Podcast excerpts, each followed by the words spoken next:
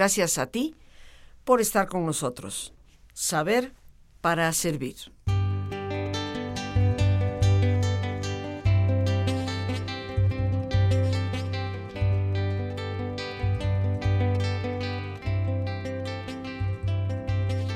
Perdóname todo si es que te ofendí. Perdóname todo si es que te fallé. Es que no contaba con tu corazón. Andaba deprisa y no pensaba en ti. Cuando está tan cerca la felicidad, los ojos del alma no saben mirar y a veces de pronto vemos escapar aquello que siempre creímos amar. Y es que necesito tu perdón ahora, no estás aquí me mata la demora, solo sabe perdonar quien ha querido con el corazón. Si tú me perdonas yo no voy a irme, voy a darte todo, voy a decidirme, no me dejes en la sombra ya retornar. Efectivamente, queridos amigos, solo el que sabe amar sabe perdonar. No puede existir un verdadero amor sin el perdón.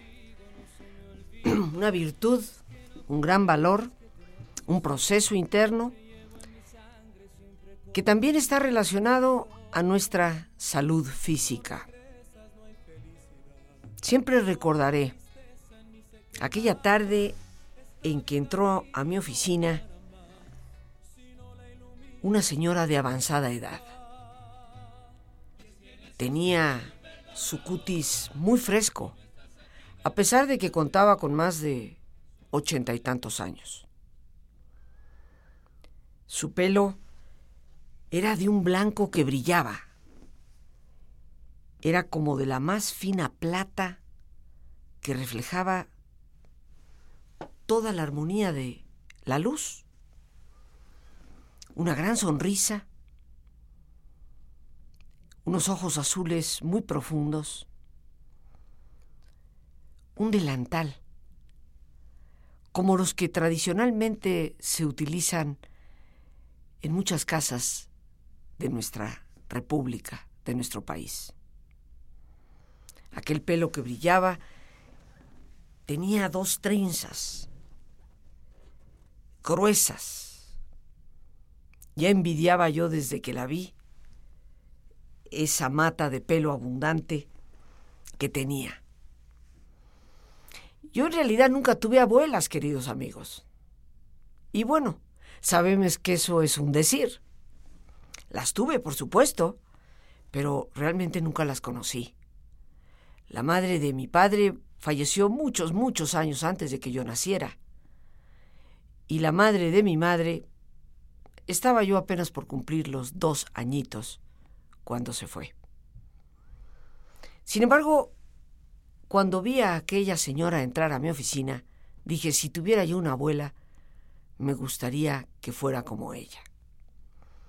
Había llegado hasta mi oficina por recomendación de sus hijos, que sabían que ella tenía un problema serio de salud, un cáncer en el estómago.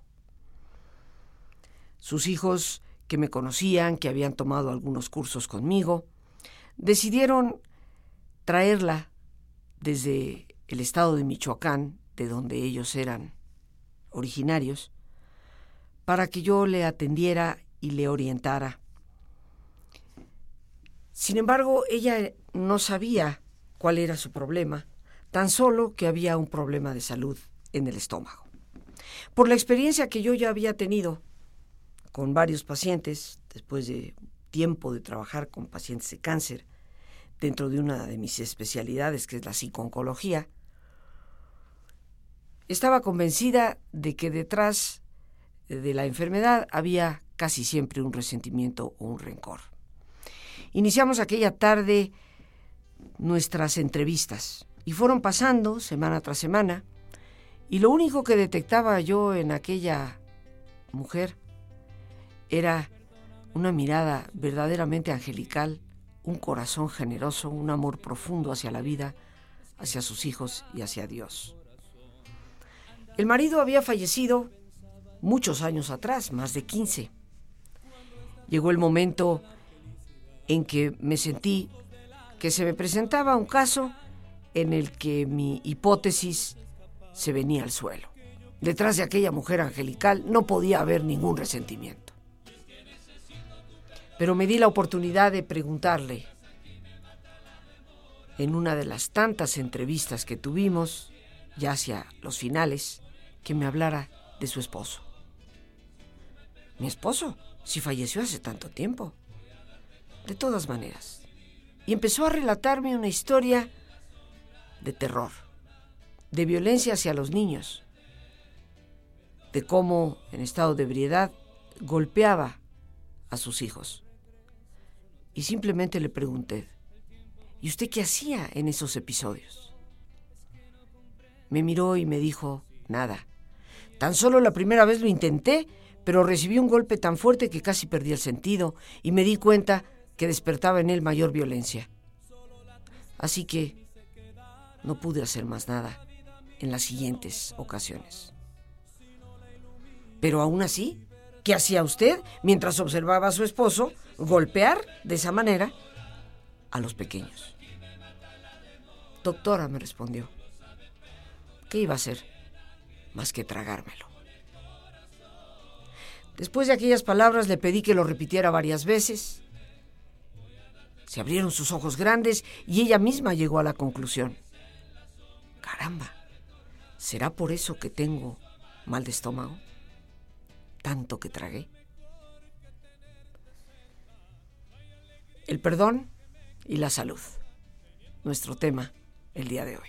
La relación que se tiene entre el uno y el otro. Hemos dicho en ocasiones que la Organización Mundial de la Salud nos afirma que estar sano es el resultado del equilibrio entre lo biológico, lo psicológico y lo social.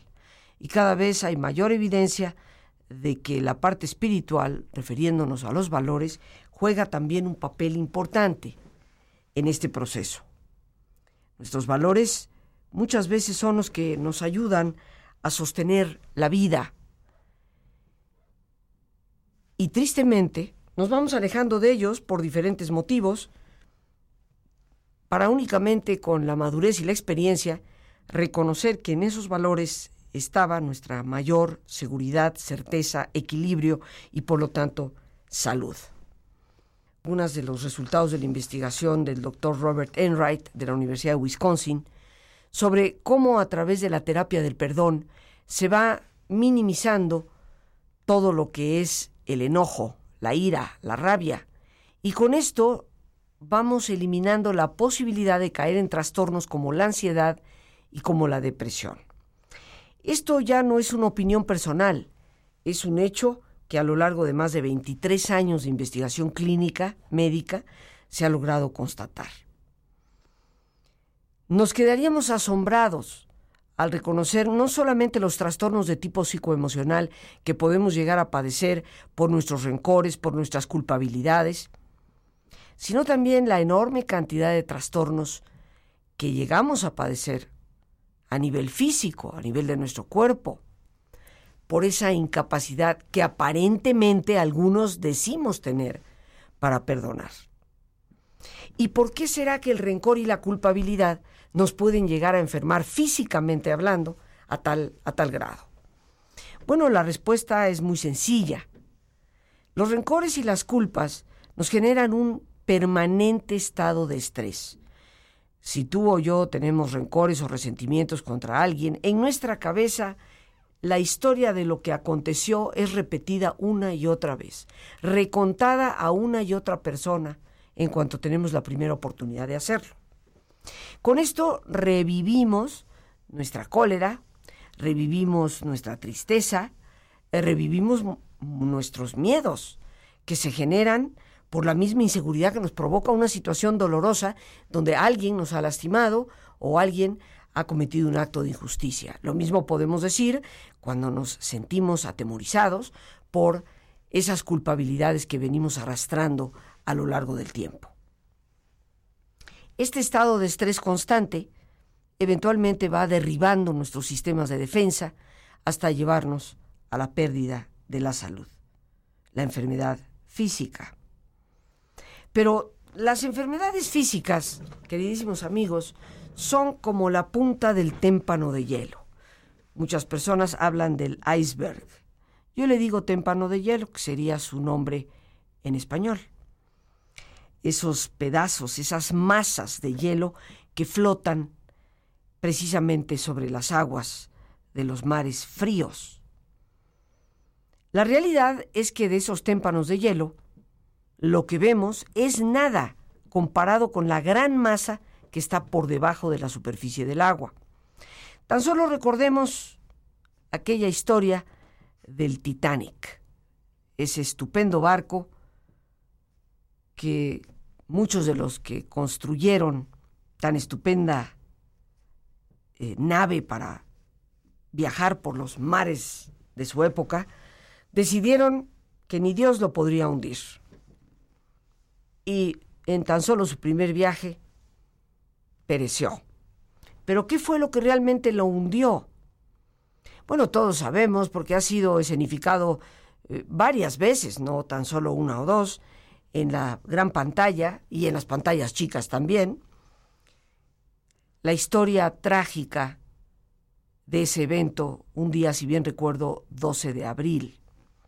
Pero la realidad es que aquel vigía que logró percibir el témpano de hielo flotando sobre el agua, gritó desesperadamente, tocó la campana, hicieron todo lo posible por virar el curso del barco y lograron aparentemente esquivar lo que parecía ser un choque frontal.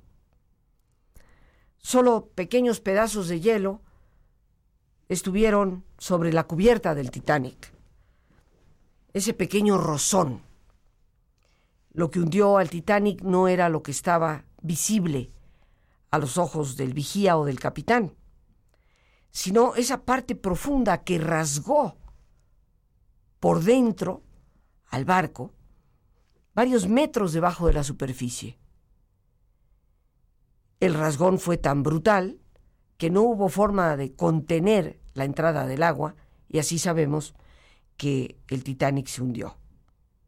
Ese día de abril, quiero recordar, en el año 1912.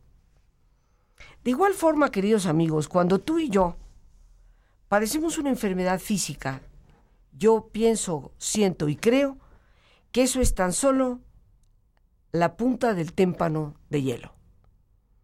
La parte que sobre la superficie flota, que se puede ver, que se puede medir, que se puede llegar hasta pesar en un momento determinado, a reconocer en todas sus aristas. ¿Qué hay debajo de ello? A través de los años que me ha tocado trabajar, fundamentalmente con pacientes de cáncer, he descubierto que detrás de la enfermedad y sobre todo en particular en mi experiencia en la oncología, siempre hay algún resentimiento, algún rencor.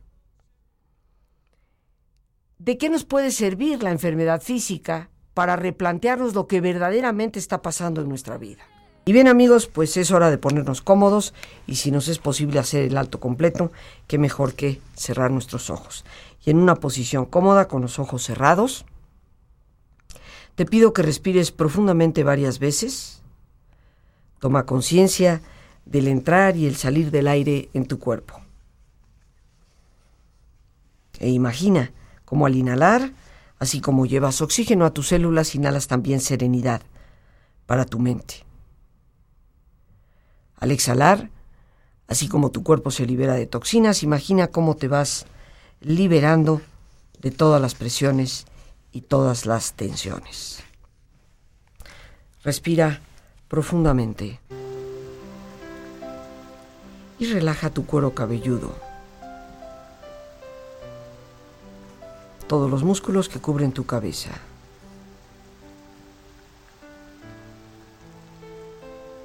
Relaja tu frente, tus párpados, tus mejillas toda la piel que cubre tu cara.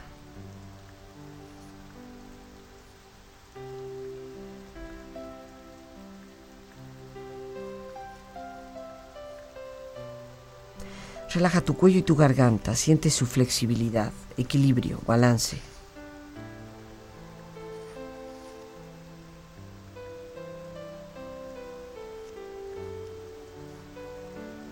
Relaja tus hombros, brazos y manos, así como tu espalda.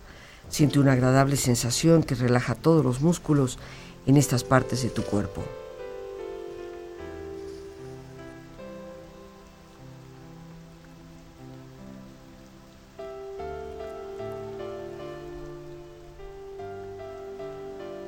Relaja tu pecho exterior e interiormente.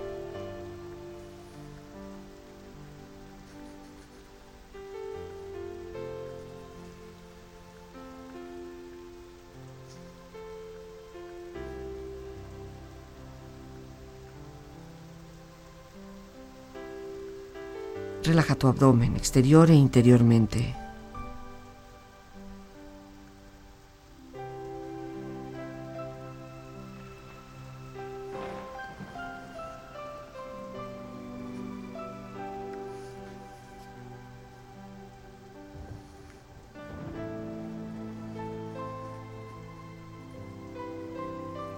Relaja tus muslos, tus rodillas.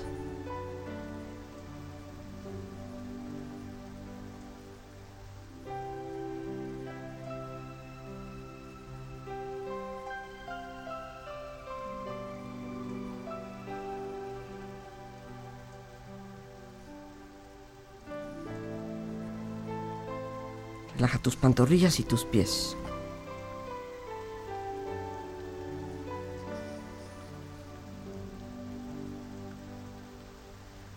Con tu cuerpo profundamente relajado, proyecta en tu mente la imagen de un lugar ideal para el descanso.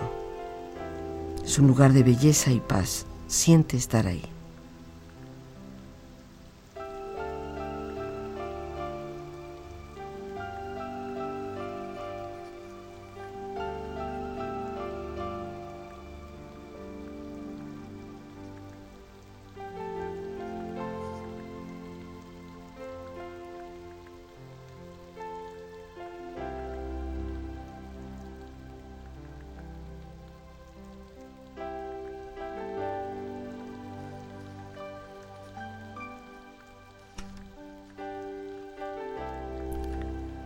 Cuerpo relajado y tu mente serena, reflexiona.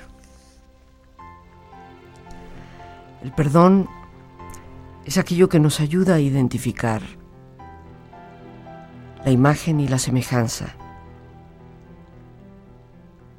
de quien nos creó. Es lo único que da paz verdadera a nuestra vida. Perdón es la armadura que nos protege de los infortunios del destino. Perdonar es el valor de los valientes. Solamente aquel que es bastante fuerte para perdonar una ofensa sabe amar. Puede parecer difícil perdonar. Mucho más difícil es vivir sin hacerlo. Respira profundamente, relájate bien y con esta experiencia empieza lentamente a estirarte, brazos, manos, piernas y pies, moviendo tu cuello, bostezando si lo deseas, haciendo que tu cuerpo retome su nivel de actividad habitual hasta lentamente abrir tus ojos.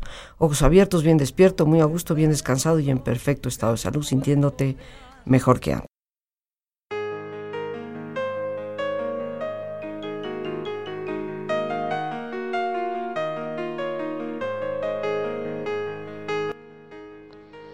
El perdón no puede cambiar el pasado, pero es lo único que nos puede garantizar el futuro. ¿Qué mejor manera de iniciar un año adquiriendo, reconociendo y ejerciendo el poder del perdón? Te invito al taller que se llevará a cabo lunes 15, miércoles 17 y jueves 18 de este mes de enero de 7 de la tarde a 9 de la noche. Un taller que te brindará herramientas prácticas y efectivas. Para informes puedes llamar al 55 37 32 91 04. Si llamas fuera de México, tendrás que añadir el número 52 y posteriormente 55 37 32 91 04. El poder del perdón. Un taller que te da los elementos prácticos para liberarnos de la culpabilidad y del rencor. Iniciemos un año nuevo realmente con una perspectiva de vida enteramente nueva, que solo se logra cuando dejamos lo que se convierte en un lastre cargado del pasado y nos abre a excelentes y mejores perspectivas para el futuro. Un futuro que puede estar lleno de libertad, de paz y de esperanza gracias al perdón. Te estaré esperando.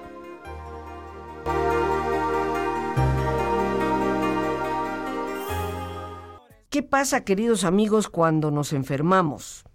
Tendríamos que detenernos y cuestionar. Porque el ser humano no es tan solo un cuerpo, es cuerpo, mente, espíritu. Está totalmente unido, interrelacionado y como unidad, cada una de sus partes afecta a las demás.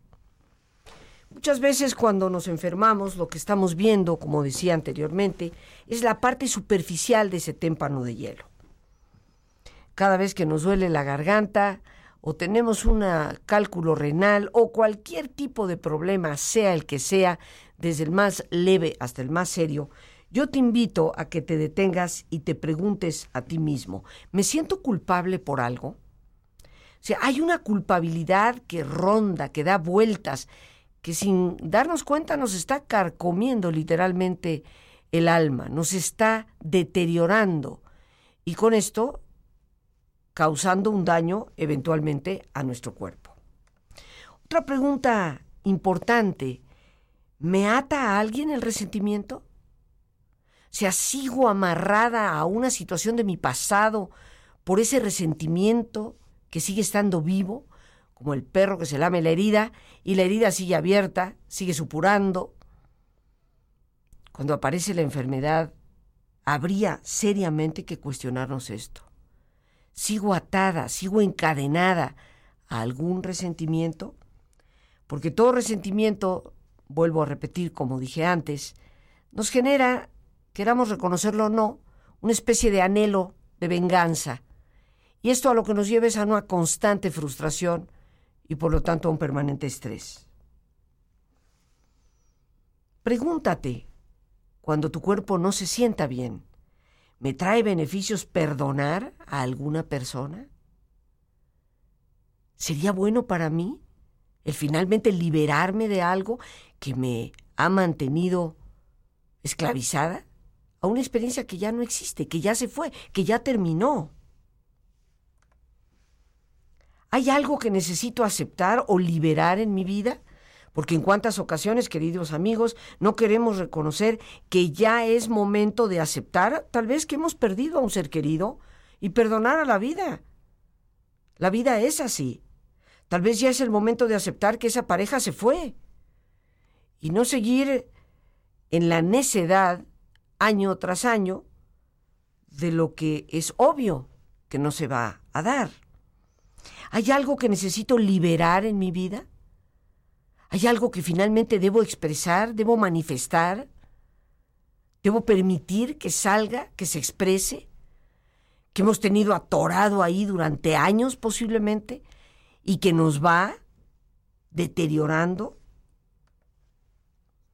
¿Hay viejas heridas emocionales que piden a gritos ser curadas? ¿Será mi cuerpo el que me está diciendo que esas heridas es tiempo ya de sanarlas? Que mis emociones ya tienen que canalizarse de otra manera, que no puedo seguir en más de lo mismo. Me estará diciendo el cuerpo que ya es hora de decir no a ciertas cosas y sí a otras. ¿Será mi condición física la que me está exigiendo poner un alto a situaciones de abuso, a relaciones de codependencia? ¿Será mi cuerpo el que me está impulsando a decir sí y poder abrirme a una nueva vida? Estas preguntas, queridos amigos, son indispensables cuando llega la enfermedad, porque nos ayudan a descubrir mucho de lo que está pasando adentro. La mayoría de ellas nos hará tomar conciencia de cuán importante es saber perdonar y dejar atrás. El perdón, queridos amigos, tiene una tarea específica, que es ayudar a toda persona a sobreponerse al resentimiento, a la amargura, a la culpabilidad, inclusive al odio. Perdonar es algo que no regalamos al otro, pero que nos ayuda a sobreponernos de esos rencores hacia personas que nos pueden haber tratado injustamente, en algunas ocasiones inclusive de manera cruel. Por eso, como ya decíamos, el perdón es un especialista en aminorar la ira, la rabia que tanto debilita a la persona que ha sido herida. Saber perdonar es una de las habilidades, de las virtudes que debemos llevar a la práctica. Y no te dejes llevar por aquellos que te dicen, perdona con los ojos cerrados, perdona y olvida. Simplemente pídele a Dios que te ayude a perdonar y perdona, porque dentro de nuestras culpabilidades y rencores existen y no podemos negar la realidad de lo que es el ser humano, como tan absurdo sería negar la ayuda médica cuando existe un problema de salud, al reconocer que en toda herida y en toda culpa las emociones están involucradas. Y el perdón nos ayuda a transitar por un proceso de saber manejar la parte psicoemocional y también desarrollar, fortalecer la parte espiritual. Pero lo más sano es perdonar siempre y a todos. Lo cual no significa que tenemos que seguir en la relación. Hay quienes no perdonan porque consideran que el perdón es una manera de justificar lo que el otro hizo, de condonarlo, de decirle, bueno, después de todo no importa tanto. Pero cuando hemos sido tratados con injusticia, inclusive con crueldad, nosotros debemos de poder dialogar y marcar límites. Porque si no, estamos condenados a que la experiencia se vuelva a repetir. Y una de dos, o terminamos en una bronca de violencia fuerte, o atrapados en una relación codependiente en donde nos quejamos de por qué a mí me tocó sufrir tanto, cuando en realidad nosotros hemos elegido permanecer en una relación que es tóxica y que es enferma. Perdonar a todos y siempre, lo cual no significa tener que retomar relaciones, justificar lo que el otro ha hecho o no poner los límites necesarios para evitar que eso pueda repetirse. Las gracias a Dios por este espacio que nos permite compartir a nuestro y a ti el más importante de todos una vez más gracias por tu paciencia al escucharme, por ayudarme siempre a crecer contigo. Que Dios te bendiga.